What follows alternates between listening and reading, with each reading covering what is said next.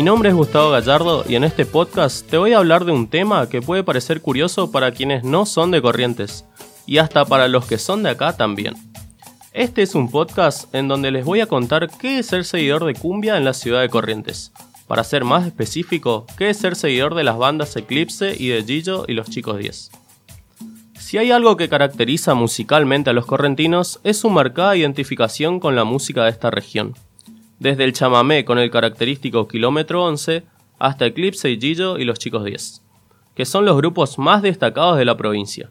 Por eso, en este podcast, mediante varios testimonios voy a buscar dar a conocer lo que significa ser seguidor de cumbia.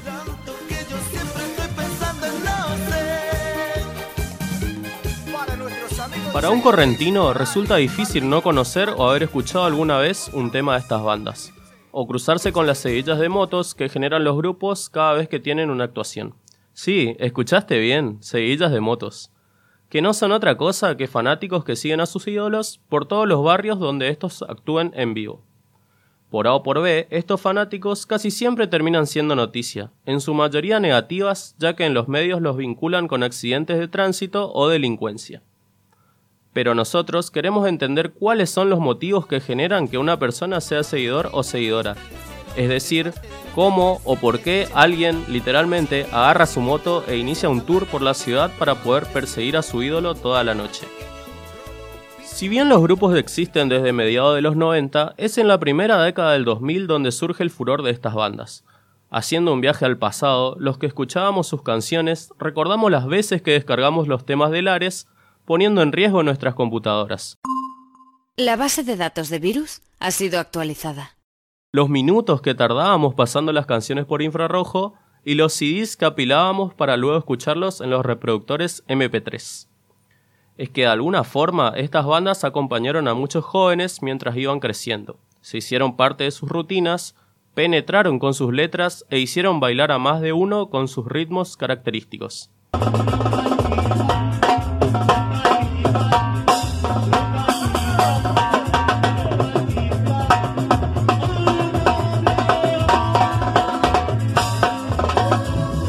Tanto las canciones de Eclipse como de Gillo forman parte de la cotidianeidad de personas de distintas edades, géneros y sectores sociales en Corrientes. Para entender un poco más por qué este fenómeno está arraigado en la cultura general, hablé con Nicolás, que es del barrio Jardín y tiene 27 años. Retrocediendo en el tiempo, él cuenta cómo fue su primer acercamiento con las bandas. Nico trabaja en una oficina de la obra social Patrones de Cabotaje, y de vez en cuando Mientras realiza sus tareas, de fondo suena algún hit del maestro Gillo y los chicos 10, para darle ritmo a su mañana. Lo conozco desde 2004, 2005 más o menos, entrando a la secundaria, saliendo de la primaria, eh, empecé a escuchar eh, a través de, los amigos del barrio, acá que siempre en los barrios hay un parlante que suena a toda mierda, y bueno, eh, se empezó a escuchar. Más que nada con los hijos del, del papá de mi hermana, eh, empezamos a escuchar. Eh, yo ahí fue donde más escuché y donde más eh, comencé a, a, escuchar, por ejemplo, Gillo. Mi banda fue solamente Gillo y Eclipse, bueno, era la contra en ese momento, así que no se podía escuchar, era mala palabra en esa casa. Muchos seguidores conocieron a los grupos desde jóvenes, entrando en la adolescencia con compañeros de la escuela o amigos del barrio. Sin embargo, hay otros que se subieron al fanatismo por herencia familiar. Este es el caso de Dalina. Ella tiene 23 años, vive en el barrio Libertad y está a pocas materias de ser psicóloga social. Dali, como le dicen los más cercanos, recuerda con nostalgia cómo se fue familiarizando con los grupos hace más de 10 años. Conozco los grupos Gillo Eclipse desde chica. Empecé a escuchar la música porque mis tíos escuchan. He escuchado en la casa de mi abuela con mis tíos y después con mis amigas.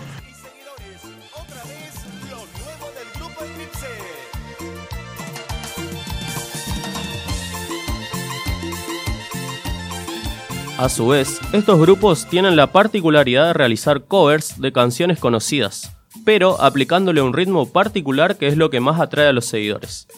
Y como dice el dicho, sobre gustos no hay nada escrito. Este es el caso de Elvio, un seguidor que divide su tiempo entre los apuntes y el trabajo. Elvio vive en el Laguna Seca y tiene 23 años. Lleva casi 15 años escuchando estas bandas. Retrocediendo en el tiempo, recuerda como si fuera ayer la primera vez que se topó con un CD de Eclipse. Con respecto a los covers, él destaca que... Sí, sí, me gustan, me gustan más, me gustan mucho más que las versiones originales.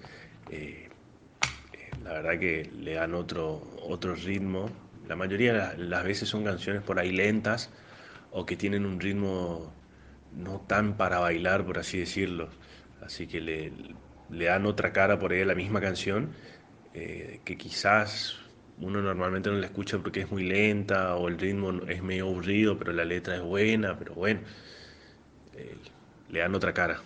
Y el tema de las bandas de chiquito conozco. Imagínate que ahí en, ahí en mi barrio, cerca de casa, siempre se escuchaba, siempre estaba el vecino que ponía que ponía música en su parlante para, para toda todo el barrio.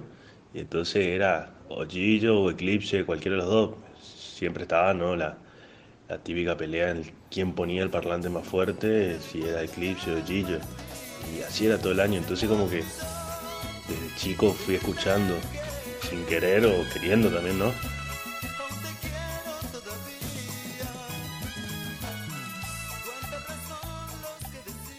Si bien muchos seguidores escuchan sus canciones cuando están solos, la mayoría prefieren hacerlo en compañía de amigos o familia.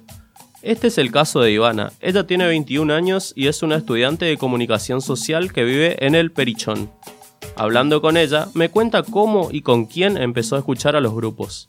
Y empecé a escucharlo por un grupo de amigos, en realidad fue una amiga que me mostró su música en la compu mientras jugábamos en internet y usábamos el Facebook y bueno, y escuchábamos su música y cantábamos, pero éramos una sola.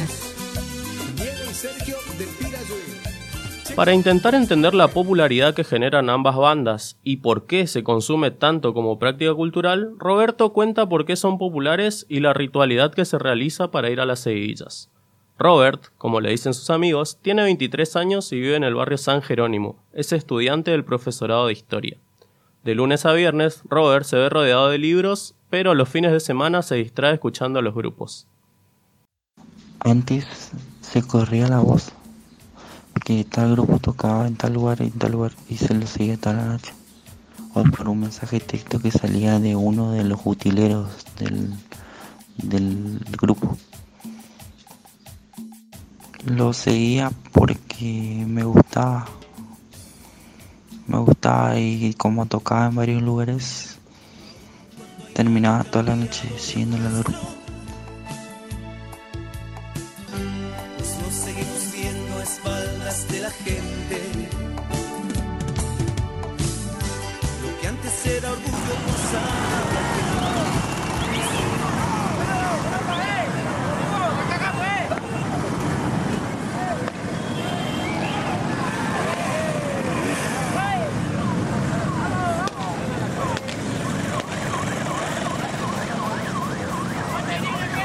Subiéndonos a una moto y retrocediendo un par de años, con la ayuda de Natalie, que vive en el barrio San Martín y es técnica en seguridad e higiene, sabremos lo que le generaba ir a seguir en moto a Gillo y los chicos 10 a los lugares en donde tocaba en vivo.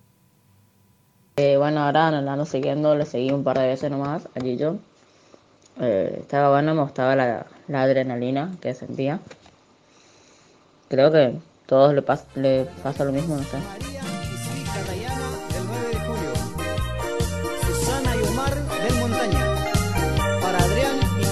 Haciendo hincapié en que estas bandas forman o formaron parte de la vida de muchos seguidores, además de que se pasaron años realizando esta ritualidad de seguir a las bandas, hay historias interesantes. Javier es un joven de 21 años que vive en el barrio Juan de Vera y trabaja en la herrería de su papá. Él destaca que las seguillas de Gillo ocuparon un lugar en su vida.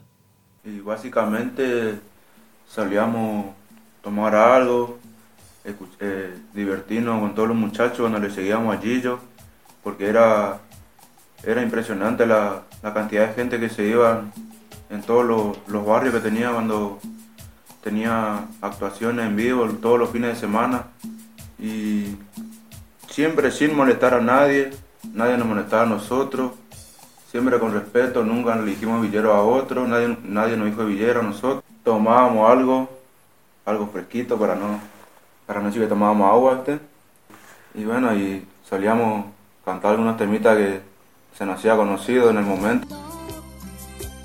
Porque mi papá se fue, solito me dejó, muy lejos se marchó. Para mi papá y mi mamá, para mi abuela, Machi, Iván,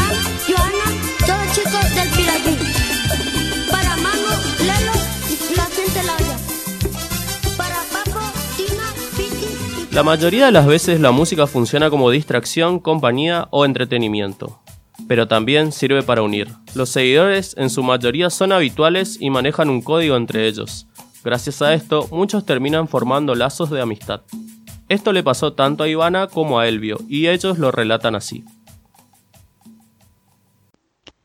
Ser seguidora me dejó bastantes amigos porque siento que, que no parezco una seguidora común, o sea, no, no parezco a, a todos los que siguen allí yo o Eclipse y es como que la gente se sorprende cuando, cuando digo que me gusta y, a mí no me da vergüenza decirlo tampoco.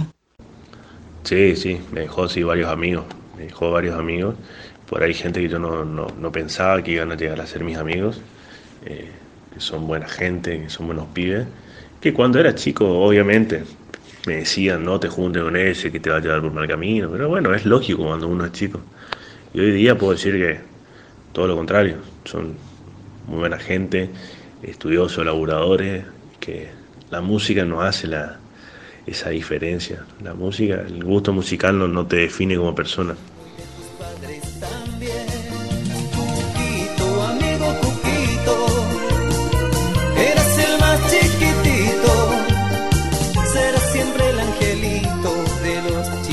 Reiteradas ocasiones los seguidores son foco de críticas por parte de la sociedad ya que son considerados marginales por sus gustos musicales. Si bien existen casos de seguidores que no son ejemplos a seguir, en general la actitud de estos no depende de su condición social, color de piel o preferencia musical. La mirada con desprecio es una realidad que está muy presente sobre estas personas. Sobre estas cuestiones hablé con Tamara, ella tiene 24 años y es del barrio Juan de Vera. Y yo digo que la sociedad piensa que piensa mal de, de los seguidores porque muchos o la mayoría de los, de los seguidores eh, se, se portan mal, roban, si ven el momento de, de- encontrar alguna víctima en el transcurso de, de esa seguidilla, no, no, no tienen problema en, en hacerlo y si pinta pelearse eh, también. Sin embargo, para Javier está mal visto la figura que las personas tienen sobre los seguidores. Sobre esto, él destaca que La seguidilla sí te deja amigo. Si, si sabes disfrutar de la noche, te puedes conocer varias gente. Y son, no es como dicen toda la gente que son villeros por seguir al grupo y eso.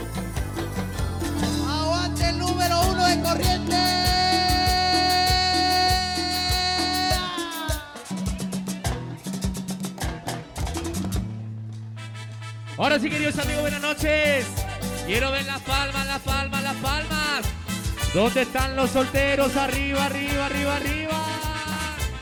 Los que nunca se van a casar en la vida, las palmas. la palabra prejuicio es algo que está muy presente si hablamos de seguidores. Si hablamos de lo que hacen, de lo que no hacen, de por qué lo hacen, de por qué no lo hacen. Charlando con Elvio y con Ivana, ellos cuentan lo que piensan al respecto. En mi familia como que cada vez que, yo me ponía a escuchar me, trataban de menos, me, me trataban mal y es una pavada, porque sobre gusto no hay nada escrito, eh, cada uno escucha lo que quiere y la verdad me parece una boludez, pero sí, molesta mucho, sobre todo esto que mencionaba, que, que por unos pocos inadaptados ligan todos. Me molesta sí que haya prejuicios porque me parece que eh, la música no tiene nada que ver con la persona. Eh, uno, uno de clase alta o de clase media o de clase baja puede escuchar la misma música y, y sin embargo como que te miran raro si le decís que escuchas Eclipse y eso no está bueno.